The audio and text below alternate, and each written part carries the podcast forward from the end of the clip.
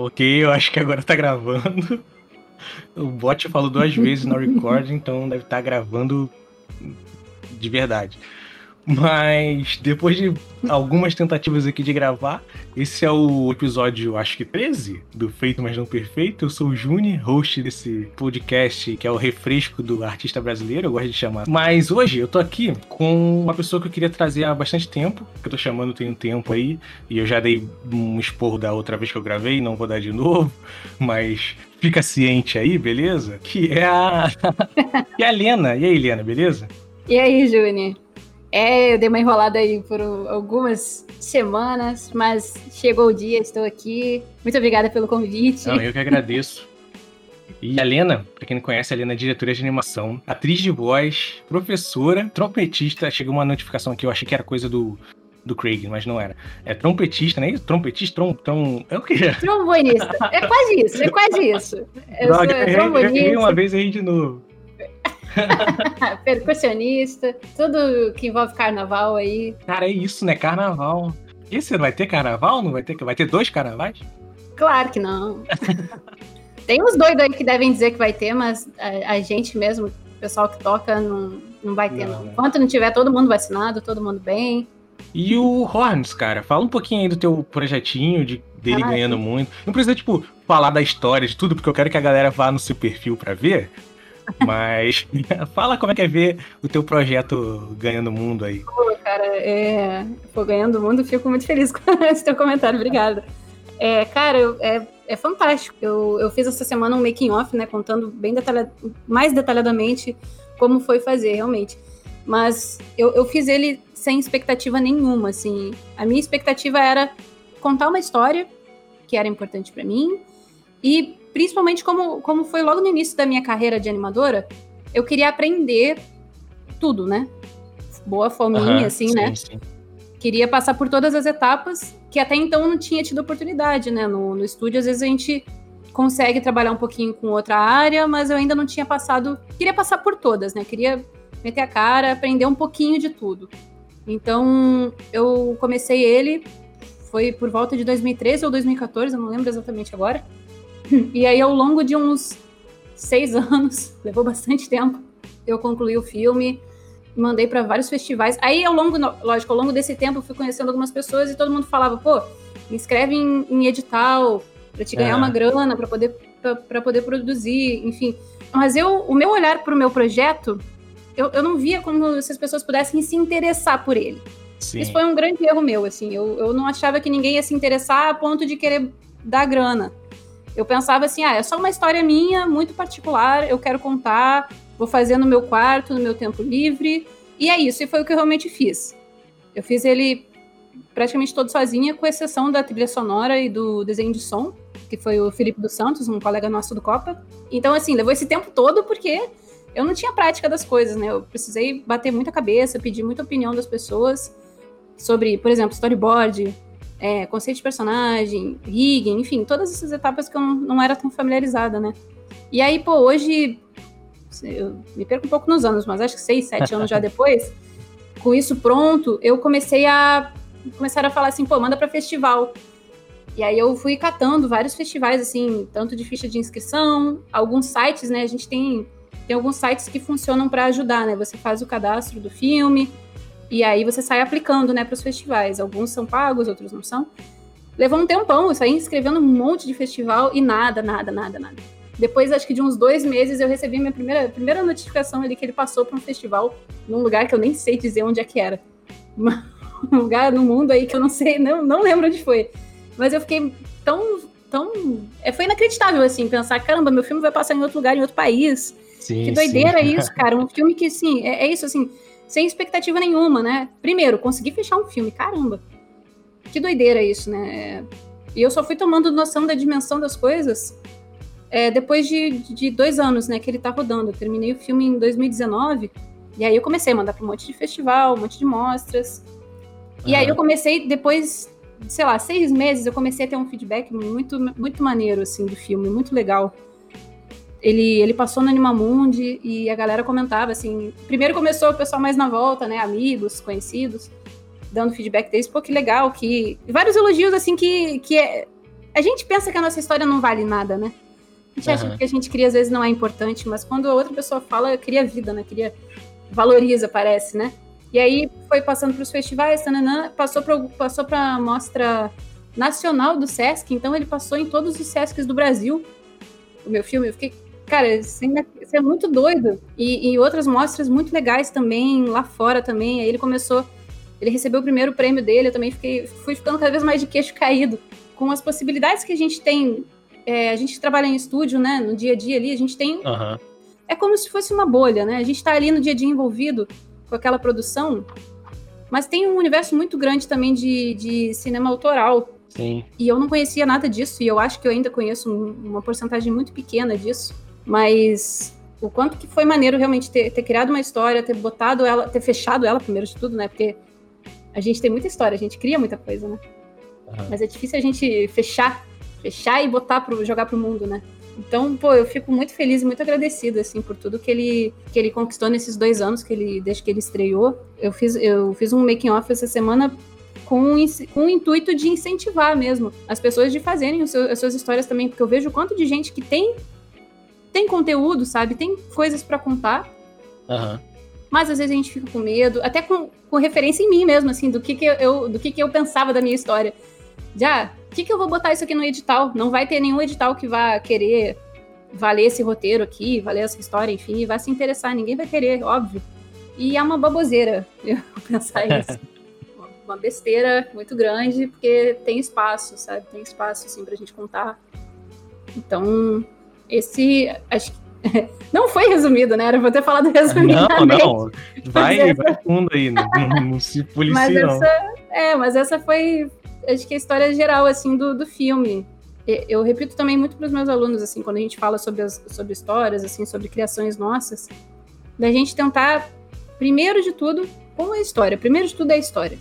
Não, não sai pensando, por exemplo, direto de, em que que tu vai ganhar com esse curto, assim, né? Financeiramente. Ah, sim, Primeiro pensa na história, porque é o que cativa, é o que vai fazer o teu filme ser, enfim, é, se espalhar por aí, né?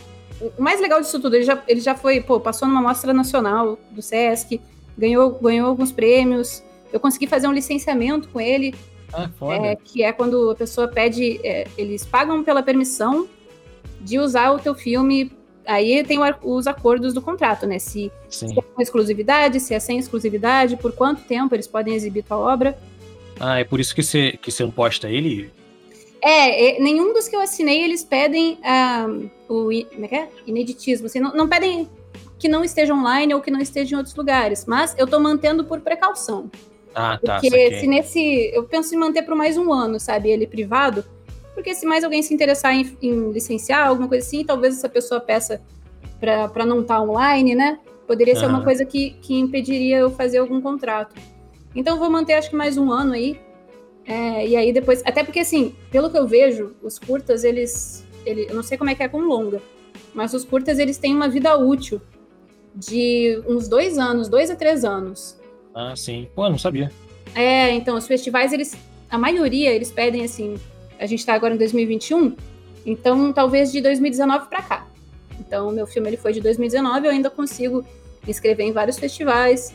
Só que aí tem outros que eles já pedem, não, tem que ser de um ano para cá. Ou tem que ser 2021, sei lá, tem uns também já podem estar assim, não pode estar online, tem vários critérios. Aí, aí realmente vai de, de, de ti, assim, tu com o teu projeto, uhum. tu para onde tu quer que ele vá, né? Eu, como eu não sabia para onde eu queria que ele fosse, eu mantive ele quieto, é, privado, e fui indo, assim, fui deixando a vida levar e, e tô, tô conhecendo esse universo agora, né? Então, mas é legal a gente pensar também nisso da vida útil dele, assim. Então, ficar uns dois anos ali investindo em mandar, mandar para festival, mandar para tudo que é canto, para ser exibido, porque é muito legal. Eu acho que tem pouco, pouca informação, né? É, principalmente no lance de edital e uhum. festival. Eu acho que edital, eu acho que é tipo a galera que garimpa mesmo, que, que, tá, que tá naquela parada ali, né? Porque acho que pro público médio, assim, a galera não manja como é que funciona, né? É. Ah.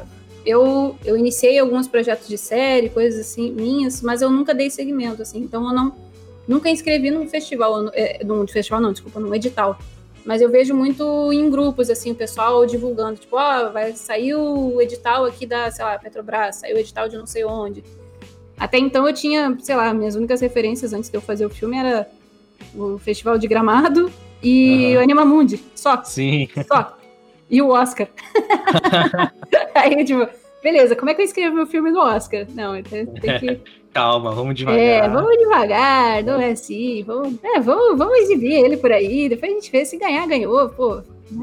Eu, na última edição, eu participei da última edição do Maratona Animada, cara. Eu achava muito foda o Maratona Animada. Eu lembro do curta de vocês, adorei o curta de vocês. Putz, eu adorei fazer também. Eu, eu tava, cara, eu tava na fome ali, eu tava na fome. eu já tava estagiando e eu fazia o estágio, chegava em casa, trabalhava mais no curta e a gente fez um curta de três minutos em uma semana. Nossa cinco senhora. pessoas.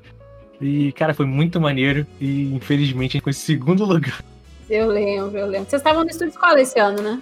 Tava, tava. Eu não sei se eu tava no segundo ano, tava no primeiro, sei lá. Uhum. Mas o primeiro lugar não foi nem buscar o prêmio, cara. Foi muito. Eu lembro, eu tava lá na plateia gritando pra vocês. Olha aí, cara. É, mas como é que foi? Como é que foi concluir, assim, esse sentimento de concluir um, um curta e, e ver ele lá exibido? Foi muito foda. Foi uma parada muito atípica, porque foi produzido em uma semana, sabe? Uhum. Eu acho que foi legal porque foi produzido em uma semana, mas seria mais legal se a gente tivesse um tempo para produzir uma parada mais estruturada e. Uhum. sei lá. E também tinha, é o lance do tema, tem o tema específico, tem o item específico que tem que ter no curta. Uhum. Então é Sim. é meio que preso, assim, sabe? É diferente do curta do, do estúdio escola e tal. Que é uma galera que se reúne, faz um briefing e, e é mais solto, sabe? É, e tem mais tempo, é como tu falou, né? Tem mais tempo para a produção do, do, projeto, né? Uhum. Para curtir, né? Para curtir a história também. Falando nisso, eu queria ver se eu trazia alguém do Estúdio Escola pra gente falar só sobre o Estúdio Escola aqui. No episódio ah, é. só de Estúdio Escola, acho que vai ser muito foda. Eu gosto tanto do, do meu curso do Estúdio Escola que eu tenho tatuado, cara, um personagem no meu.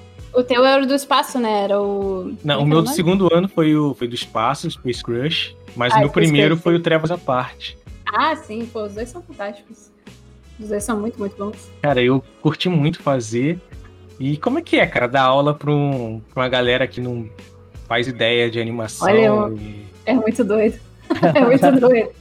É, eu acho que como a maior parte dos animadores, assim, talvez da, da minha geração, assim, que, é, que foi muito rápido que mudou de geração, né? Porque nossa idade é quase a mesma. Mas da nossa geração, assim, a gente não. É, não, não fez curso ou não fez faculdade também, né? A gente não teve esse contato, assim, de alguém chegar e falar o que, que eram os princípios de animação, enfim, explicar.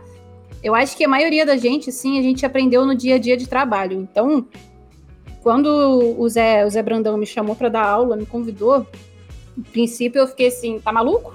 O que, que eu vou dar aula? Eu, eu não sei, eu não sei como é que eu vou explicar. De novo, bobeira, né? Porque uhum já estava trabalhando há uns três, quatro anos, eu acho, estava trabalhando já como animadora. E aí eu comecei a olhar para dentro, olhar para o meu trabalho e, e beleza, vamos, vamos agora, vamos, vamos o sentido contrário. Vamos ir voltando. Eu já sei fazer, mas como que eu faço? Porque eu tinha que explicar para os outros, né? Então, uhum. é, fiz o caminho contrário. Aí eu comecei a pegar, pegar referência, pegar, estudar, enfim, voltar a estudar mesmo e aí eu entendi o que eu estava fazendo, né? Eu fazia muito uhum. no automático, não, não parava para raciocinar.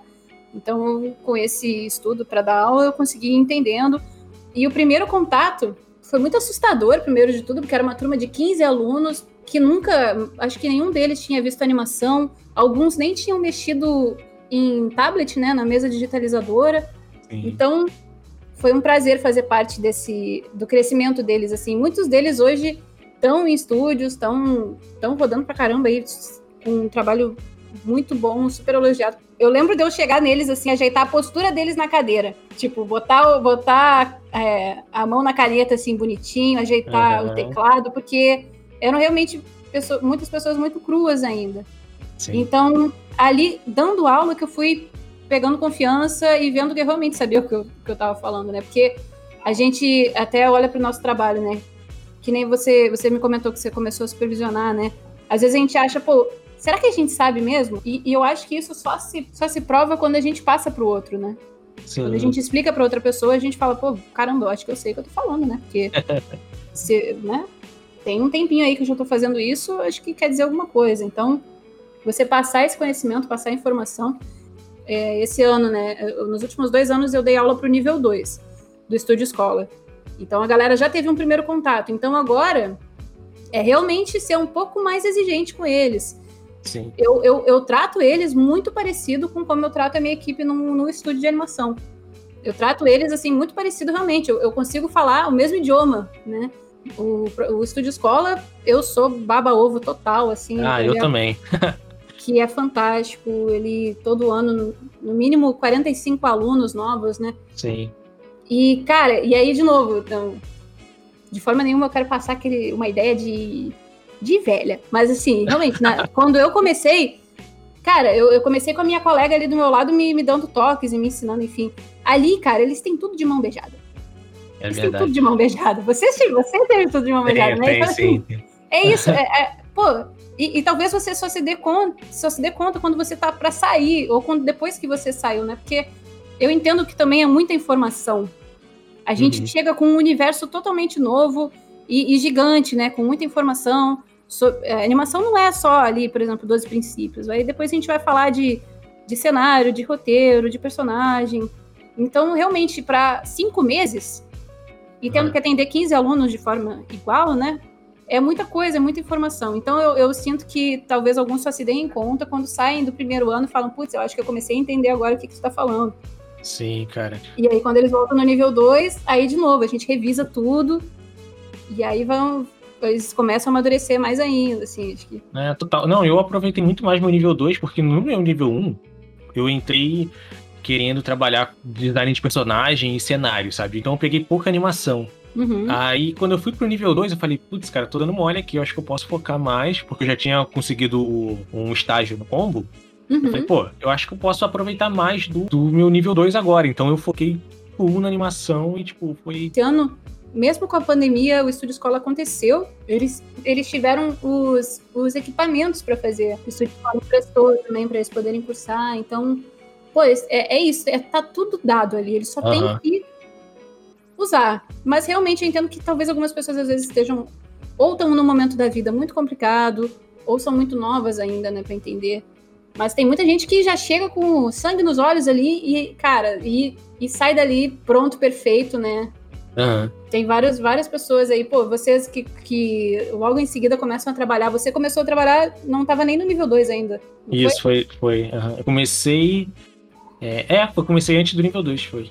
É, vocês começam então no nível 1, um, cara, é mais doido ainda. Tipo, vocês com certeza prestaram muita atenção, com certeza usaram desse curso, né? E para crescer profissionalmente. Pô, eu tive, tive ótimos alunos, assim, e alguns até, eu, eu sempre puxo muito saco, ele deve me achar muito chata, mas o Vitor Alves, logo no primeiro ano, né, ele, ele recebeu três, três ofertas de três estúdios diferentes. Eu falei, cara, você, é isso, você tá no, no nível 1 um, e você já tem três oportunidades aí de emprego, sabe? Tipo, se, se liga disso, é, presta atenção nisso, sabe? Você é bom, como tantos outros pô, você, Eric, a Lena, um monte de gente que começou a trabalhar direto, assim, ou até no nível 2 mesmo, que fez o nível 2, ou então que seguiu outro tipo de caminho, sabe? E quando você tava dando aula e dirigindo o irmão do Jorel, né? Você tinha que prestar atenção para você não confundir as paradas, tipo, pô, é. eu tô como diretor agora, eu posso, posso pedir mais, tá ligado? Eu tô como é. professora, mano, eu não preciso.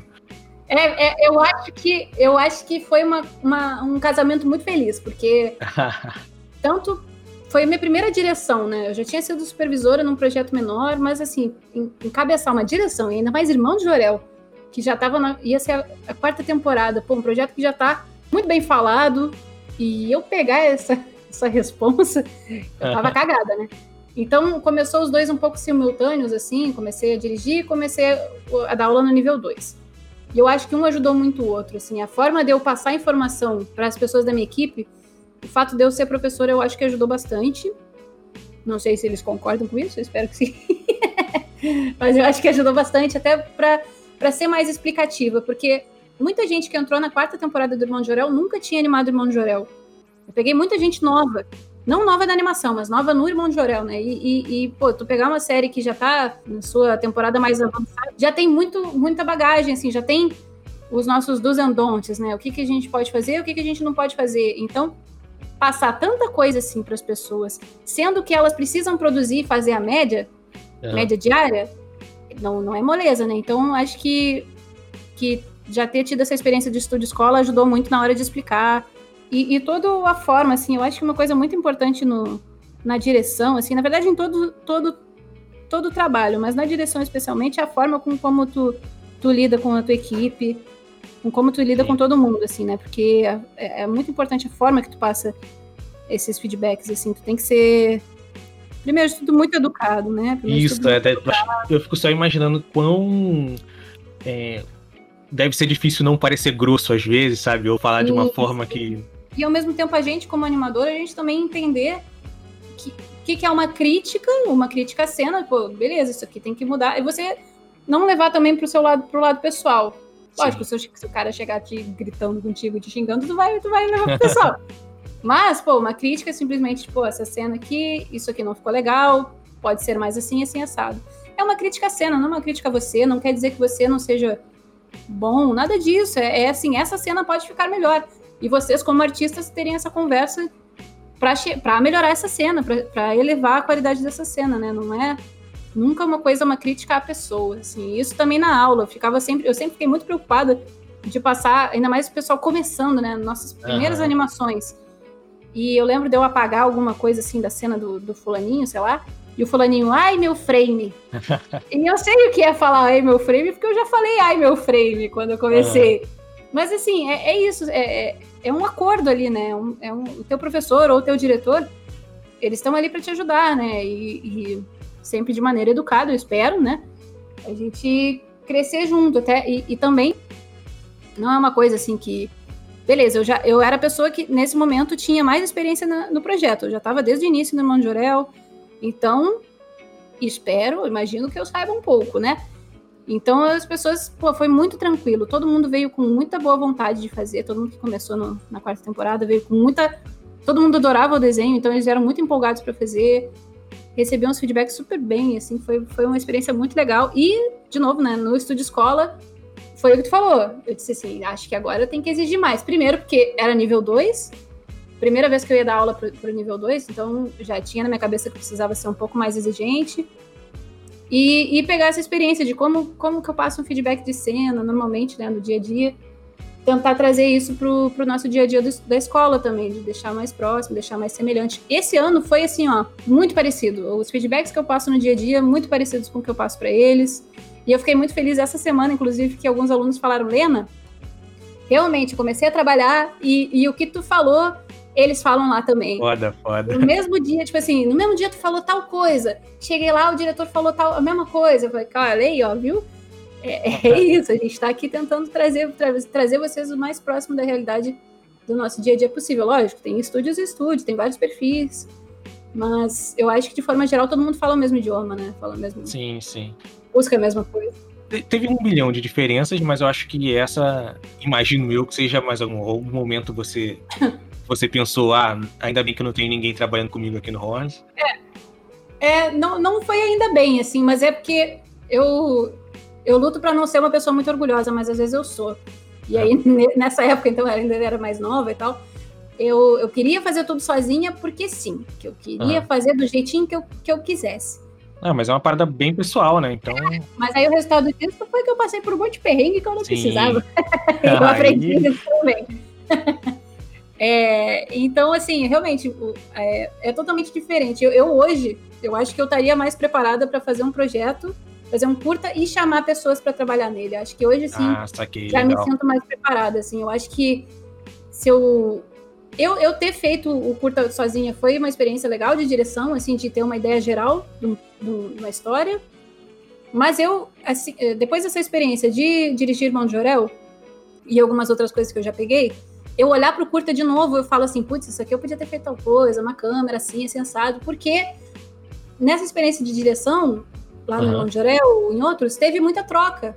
Coisa que eu não tive tanto no meu curta, né? Teve, eu apresentava o tempo todo ali alguma coisa, ou para o meu diretor, ou para alguém, e eles passavam assim: ah, essa sequência aqui tá dando um problema assim, assim, assado, pode ser mais rápida, enfim.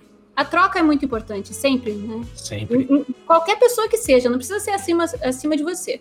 O tempo todo a galera da minha equipe me dá sugestão, me dá. Eu tenho muito até o costume de. Eu passo um feedback, eu falo, tá, mas o que, que você acha? Você uhum. concorda? Você acha diferente? Você quer sugerir outra coisa? E, e eu tô sempre muito aberta a isso, porque é, eu acho que é assim que a gente tem que trabalhar. A gente, no nosso dia a dia, a gente sabe o quanto que é corrido, né? Quanto que. Uhum que isso é padrão, né? Não tem, acho que não tem um lugar no Brasil que vai ter uma média legal e que tu vai trabalhar sossegado. Vai ser sempre corrido, a gente vai estar sempre atrasado. 90% dos casos. É, então, é isso que eu queria te perguntar. Tem até uma, uma, uma perguntinha aqui na minha, no meu bloquinho de notas, que hum, queria saber se animador trabalha sem precisar correr alguma vez. Você já trabalhou com prazo legal, assim? Ou... Ei, não, não, nunca trabalhei com prazo legal, não. é isso, né? Nem pro meu projeto, trabalhei com prazo legal, acho que nunca. É, assim, eu quando comecei, eu não aprendi a animar, eu aprendi a fazer seis segundos por dia. É, é eu aprendi isso, né? Então, eu buscava ser rápida. Buscava ser rápida e eu não buscava nessa época ser boa, assim, eu não. Eu não eu, eu tava tão nervosa, assim, eu, eu vim de outro estado, né? Então, eu tava numa experiência de três meses que eu precisava daquele emprego. Eu queria, era minha minha primeira chance e eu achava que seria minha única chance, né, de entrar nesse mercado. Então, a minha, eu, do que eu entendi assim que era pedido era essa meta, né? Então, eu corria para para conseguir produzir isso tudo. E aí depois, conforme eu fui ficando um pouco mais confortável de produzir a meta, aí eu falei, tá, beleza, agora tem que fazer os negócios legal, né? Tem que fazer bonitinho. Uhum. E aí aos poucos eu fui fui buscando trabalhar mais as cenas, enfim, ao longo desses anos todos, deu para explorar mais isso. Então, eu acho que assim, a gente. Eu, eu lembro muito do. Do Andrés, que ele é da 2D Lab, ele era o meu chefe, e ele falava dos 70% da cena. A cena, se ela estava funcionando, se ela estava bem feita, é isso, vambora, sabe? É, é, os prazos são corridos geralmente, então nessas numa situações de correria, é, não precisa ficar um negócio espalhafatoso, bizarro, sendo que tá todo mundo atrasado, sabe? Vamos, vamos ali trabalhar para fazer uma parada maneira. Não é fazer de qualquer jeito, mas deixar uma cena boa, que faça sentido, esteja ali na, na, na coerência da sequência. E é isso. Se você conseguiu terminar suas cenas, seu grupo de cenas que você pegou na semana, né? Você tá com um respiro. Aí você volta, você dá uma caprichada em algumas cenas que você acha que, que pode caprichar. Ou assim, também pode ser assim, a gente, é, o animador pegou várias cenas simples e pegou uma cena que ela é mais complexa. Aí essa cena mais complexa ele vai lá e vai trabalhar para tipo, pô, essa aqui eu quero botar no portfólio. As outras eu vou fazer um pouco mais simples, mas não quer dizer que estejam ruins. Eu acho que às vezes pode se confundir um pouco esse conceito do simples, né? De fazer uma cena básica, simples. Sim. Boa, não quer dizer que ela vai estar toda cagada. Exatamente, cara. Putz, cara, quando, quando eu descobri isso, o meu mundo abriu, assim, porque foi logo quando eu tava fazendo Animalu. Uhum. E, e Animalu é uma parada bem rápida, assim, e tem que ser funcional, tem que servir. Uhum. E eu tentava fazer muita coisa em pouco tempo, sabe? Em pouco espaço de tempo. É. Aí o Anderson, o Anderson Marransky, uhum. ele falou, cara, eu acho que se você tirar isso, isso, isso, funciona. E eu tirava e realmente funcionava, sei lá, com duas poses só. Sim. Eu segurava um diálogo, eu segurava uma parada e ficava bem legal. Ficava melhor do que eu fazer várias trocas de pose, várias, várias coisas. E Sim. quando isso, quando eu aprendi isso, que dá para fazer uma parada legal com pouco. É, é, é, a gente quer mostrar, né, que a gente. Uhum. Que a gente primeiro tá disposto, e, enfim, quer, parece que isso é, fazer mais poses é mostrar mais, mais trabalho.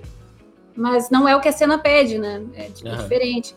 Não é o que a cena pede e você tem outras formas de, de explorar, assim, a atuação, né? A atuação do personagem realmente, assim, você, você tem que ler a cena, primeiro de tudo, entender o que, o que, a cena pede.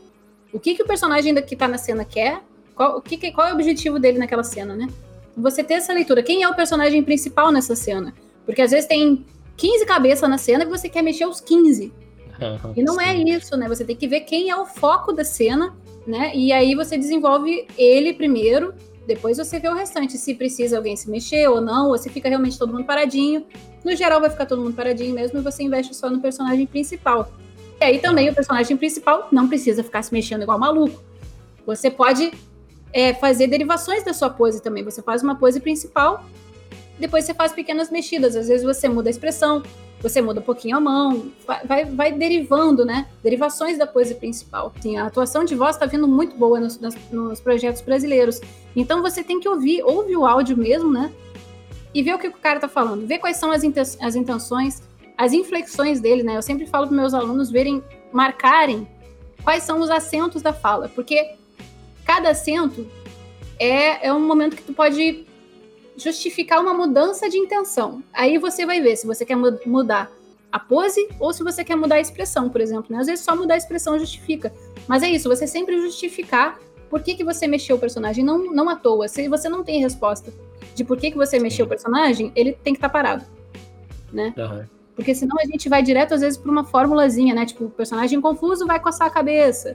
Sim, ele vai cara. falar não, ele faz não com a cabeça. Então, quando começa a, a entender a cena, entender a sequência, a história, enfim, tudo, tu começa a fazer atuações muito mais verdadeiras, assim, né? Muito mais críveis. Sim. e eu queria saber, cara, é, acho que tem muita gente que não sabe, o que, que um diretor de animação faz? Conta pra gente aí. Cara, é muito essa pergunta. mas o que que é, tu faz? É, mas aí, como é que é isso aí? inteiro fazendo horário. Conta também uma, uma paradinha assim que geralmente ninguém fala sobre dirigir uma animação, principalmente uma animação grande igual Irmão de Orel, assim. Tá. O meu, o meu dia a dia no Irmão de Orel, por exemplo, era.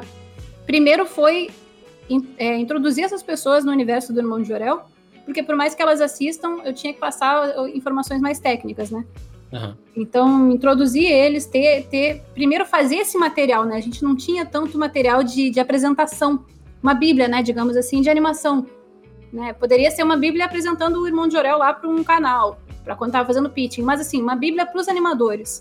Sim. Então eu criei alguns documentos logo que eu comecei para apresentar esse universo para eles e então acompanhando muito eles assim de cena a cena logo no início de questão de estilo, como posar os personagens, como animar, o que timing é a animação do Irmão de Jorel, como fazer desenhos no Irmão de Jorel, né? O Irmão de Jorel ele é um projeto que tem muito desenho novo. Trazer eles para o estilo, né? Ao mesmo tempo, era uma galera nova, então eles tinham muitas propostas novas. Então eu tinha que pegar as propostas deles e, a, e adaptar para a linguagem. Eu acho que a quarta temporada tem muita sugestão nova, assim, bem divertida. É, e aí, mais para frente, no dia a dia, organizar, é, distribuir cena, né, distribuir toda. Pegava um episódio inteiro. Aí, cara, teve momentos que é, foi muito. Não teve um padrão, não foi a primeira, a mesma equipe do início ao fim. A minha equipe mudou um zilhão de vezes. Chegou um momento que eu tinha 24, 25, sei lá, é. cabeças na equipe. Então eu tinha que pegar um episódio e distribuir para essa galera toda fazer em seis dias, cinco dias, coisas assim, sabe? Sim. Aí organizar essas cenas, depois assistir as cenas, passar feedback delas, ficar ligado se tá rolando continuidade, ficar o tempo todo assistindo um edit, né, que a gente chama, é, ou o whip, que é o episódio um pouco mais, mais pronto com as cenas da galera, passar correção, aí começa assim a cavalar, porque aí você recebe um, um episódio novo, mas está trabalhando nas correções do, do anterior. Então você tem que. É meio que você organizar a galera, você se organizar e uhum. organizar a galera. Tipo, ó, hoje você tem que fazer correção, essas correções aqui e essas cenas do episódio novo. Então o tempo todo tá ali mexendo, mexendo os peõezinhos, digamos assim, organizando eles, passando feedback para eles quando, quando possível, né? A gente está sempre nessa correria do que, que eles podem melhorar, de como que eles estão andando. É, então eu busco também no dia a dia trazer isso para eles, de como eles, como tá o desempenho deles, né? Do que, que eles podem melhorar. Sim. O que, que mais? Isso em si já toma muito tempo. Pode até parecer que não, mas já toma muito, muita energia. Então, preparar, pegar o que, que vai ser o próximo episódio, já dar uma olhada para começar a preparar material. Às vezes testar um rig, né? Às vezes eu pegava muito rig que, que a galera fez para testar para ver se ele tá funcionando. Às vezes a gente pegava um rig lá da temporada antiga, tinha que testar ele também, mexer algumas coisinhas, adaptar ele para poder ser usado. Acho que acho que meio que isso, assim. Isso, isso sim, em si já é. Já é bastante coisa. é, é, bem, olha, é, é cansativo, é bem cansativo, vou te falar, é muito cansativo. Mas, cara, foi, foi muito legal, assim, eu quando, a primeira vez que o meu, o meu diretor antes era o Diego Amorim. O Diego Amorim, ele dirigiu a segunda e a terceira temporada. E ele que foi a primeira pessoa que me convidou para ser diretora. Ele falou: "O que que tu acha? Tu pegaria esse projeto para dirigir?" Aí eu falei: "Não, tá maluco?" É a primeira reação sempre, né? Tá maluco? Vou dar aula? Tá maluco? Vou ser diretora? E depois eu fui depois que eu já tinha dado aula também, eu fui amadurecendo isso. Falei, cara, eu já tô há muito tempo no projeto, tô desde o primeiro, segundo episódio. Eu, eu sei, eu sei do que, que se trata, eu consigo fazer isso. Então, mas olha, eu vou te falar, foi muito desafiador, porque a gente, eu peguei uma equipe nova para treinar, para ajudar eles a, a se assemelhar ao estilo que a gente fazia a equipe mudou de, de, o padrão, né? Mudou a equipe várias vezes, aí entrava toda hora gente nova de outra equipe, a minha equipe saía, de, de repente eu tinha 10 pessoas, de repente eu tinha 26, de repente tinha 10 de novo. Rolou várias. Tu não pode passar para eles que tu tá ficando maluco, né? Tu tem é, que. tem que manter a sanidade. Então, então essa, essas doideiras assim. E aí veio pandemia. A gente ainda estava fazendo Irmão de Jorel quando rolou a pandemia, quando começou. Então, a gente terminou a, a, a, quarta temporada em home office. Então, assim, tava logo no início, eu não lembro agora exatamente quanto tempo a gente ficou. Eu acho que a gente ficou até junho fazendo Irmão de Jorel, fechando Irmão de Jorel. E aí, cara, era muita coisa nova, né? Tipo, todo mundo se adaptando ao home office. Muita gente se mudou. Então, teve que, enfim, ajeitar o seu, seu dia a dia. Não conseguia produzir porque tinha muita coisa de casa para resolver. É, infelizmente, muita gente perdendo familiares, né? Sim. Então, pô, foi um universo de coisas aí acontecendo e a gente segurando os pratinhos ali, equilibrando todo mundo, equilibrando tudo pra, pra casa não cair. E, cara, deu, deu certo, fechou a temporada, muito boa, muito, muito fantástica. A galera se dedicou demais, cara. E, e, e ele sofreu muito com isso, assim, com essa. Com todas essas mudanças, todo mundo, né? Com tudo isso que aconteceu esse último ano aí, 2020, foi foi muito estressante para todo mundo e ainda assim a galera se dedicou pra caramba, fez umas paradas muito legais. Uhum. Eu, eu desenvolvi bastante o que eu tava falando, eu já não lembro qual era a essência da pergunta. não, é isso aí, vamos lá. Mas foi essa experiência, assim, do, dessa direção do Mundial. Foi uma parada que eu tinha medo.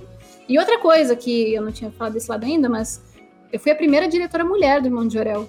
Então, eu tinha, eu me, me coloquei uma responsabilidade nas minhas costas bizarra, porque é, falando assim, dentro, dentro do Copa, né? Até então, os diretores ali artísticos, né, de, da produção eram só homens.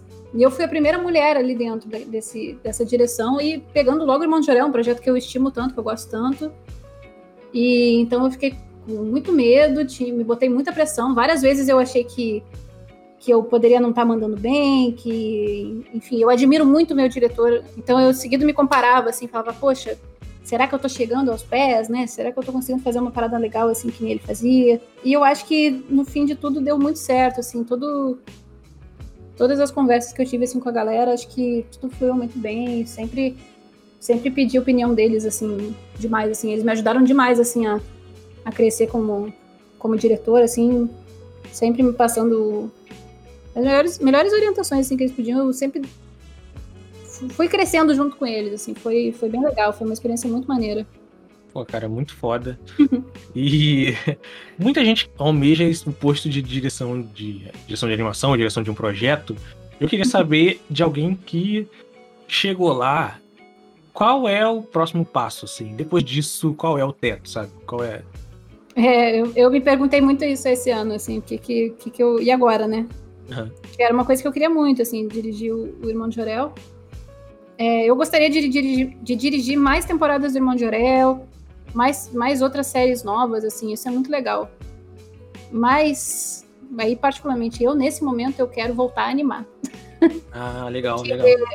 Porque eu acho que.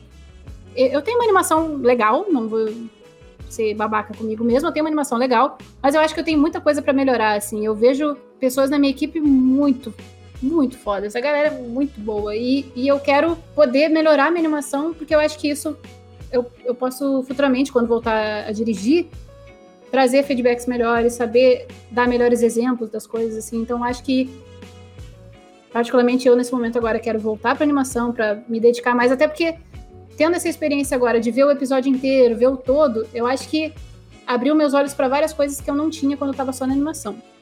Uhum. É, eu olhava muito para minha cena, né? Para minha, para o que eu estava fazendo, eu não olhava muito para o que os outros estavam fazendo ou para o episódio, né? Qual que era a importância daquele episódio, que, que episódio, qual era a intenção, qual era a história. E agora com esse com essa experiência, eu acho que voltar para animação vai ser bem legal, assim, acho que vai dar também outra outra onda, assim. Mas eu acho que pensando na tua pergunta, assim, de, de porque voltar para animação parece que você não está crescendo, né? Eu acho que são coisas bem diferentes, né? Você está num, num, crescente de animação e num crescente de direção. Pensando num crescente de direção, eu tenho vontade de fazer a minha série.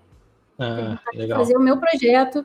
Eu tenho outro curta que eu comecei a fazer também, que esse eu vou chamar mais gente, porque eu não vou fazer tudo de novo. Não vou passar por isso de novo. Mas eu tenho vontade de produzir algo meu. Não é, por exemplo, eu vejo que tem gente também tem vontade de criar estúdio, criar produtoras, enfim. Hoje não é algo que eu, que eu tenho essa ambição, mas é um caminho também. Você criar um lugar seu. É, é isso, cara. Ah, eu acho que chegou, deu um tempo legal, acho que dá pra gente encerrar por aqui, falando bastante coisa. Espero que o Craig tenha gravado. Senão a gente faz um V2. É, isso, é isso.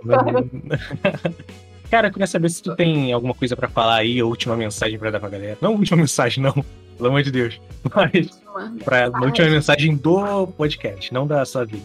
Sobre, sobre entrar no mercado de animação, cara, mete a cara e estuda. Se você não consegue pagar um curso, se você não, não teve oportunidade de entrar até num curso gratuito, fala de novo, fala com alguém experiente, fala como é que eu começo. Eu, eu sempre falo, princípio de animação, mexer no tumbum, mexer, baixar algum rig. Tem muita gente aí que tá sempre botando rig. Ah, fiz esse personagem aqui, fica aí para quem quiser testar. Pegar um rig para testar. Se você quer trabalhar num estúdio de animação, né? Então é isso. Princípio de animação, tumbum, mexer com rigging, faz alguns exercícios básicos, um pulo, um soco. Isso vai fazer um portfólio para você poder entrar. Não necessariamente você tem que ter trabalhado com isso. Tem tudo no YouTube. Até no teu perfil, às vezes você, você posta uns princípios de animação, umas paradas, né? É, eu tenho que terminar, aliás, isso eu tenho que terminar. mas, mas eu vou te botar essas dicas também. Até nas lives que eu faço, eu fico meio. É, pode ser, não sei. Até se eu estiver sendo chata nisso, vocês me, me comentam lá. Às vezes eu fico. Gosto de ficar explicando as coisas que eu tô fazendo. Ah, isso aqui é um arco, isso aqui é um espaçamento assim sensado. E vamos se ajudar sempre aí. Acho que essa é a minha mensagem principal. Vamos sempre olhar um pro outro aí mesmo quem tem mais experiência, sempre lembrar de onde a gente veio, que a gente também deu cabeçada e ajudar uns aos outros. É isso. É, valeu, brigadão por ter vindo aí. Tamo Pô, junto. Obrigada pelo convite, cara. Foi um prazer. Valeu, galera. E é isso aí. Tchau, tchau.